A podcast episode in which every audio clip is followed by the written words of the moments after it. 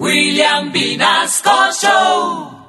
Hágale. Antes el bullying empezaba ahí donde tú dices, Carito, en la casa. ¿Quién era la primera en hacerle bullying a uno? La mamá. La mamá. Correcto. Eh, Mi mamá era súper bullinera, Carito. ¿En serio? ¿Con Sí. ¿Qué le decía a su mamá? Yo no sé si a ustedes les pasó, pero yo era de los que ya estaba listo para irse al colegio con Sí. uniforme de gala, así de Sí, corbata. sí, sí, sí. Y casual así, eso que uno sin querer se riega el chocolate en la camisa. Ay, sí, a Ay, todos sí nos ha pasado.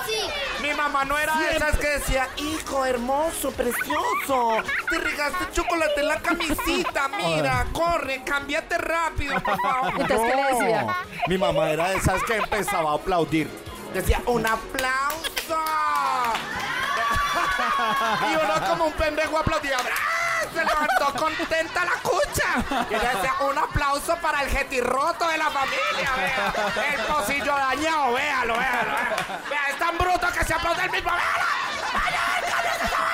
Eso no era bullying, eso era matoneo. matoneo, sí. Pero uno tiene que tener siempre la sonrisa en el bolsillo. Esa es la Sí, clave anti-bullying.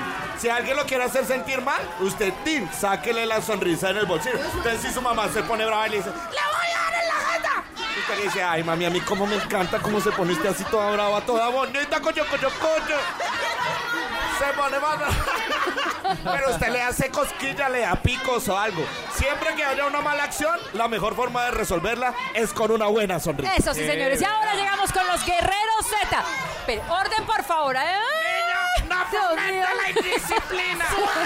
Vamos con los guerreros Z contra el bullying en los colegios.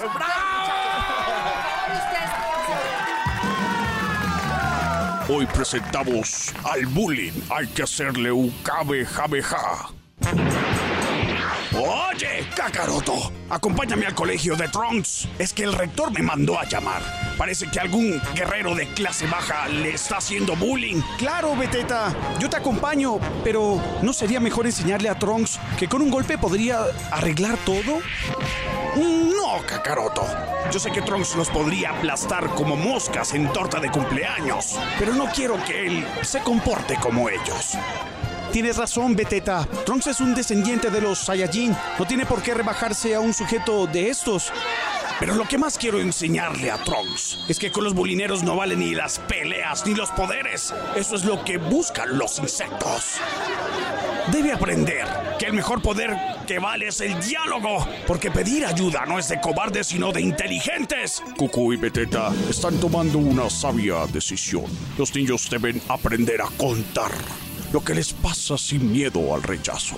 Y los padres y profesores tienen una sola visión escuchar y creer en lo que los niños dicen y no hacerse los de la oreja gocha.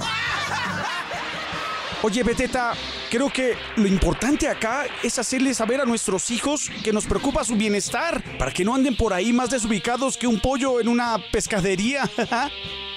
Oye, Kakaroto, ojalá los que hacen bullying aprendan que el daño no se le hace a los demás, sino a ellos mismos. Nunca los guerreros Z habían hablado con tanta sabiduría.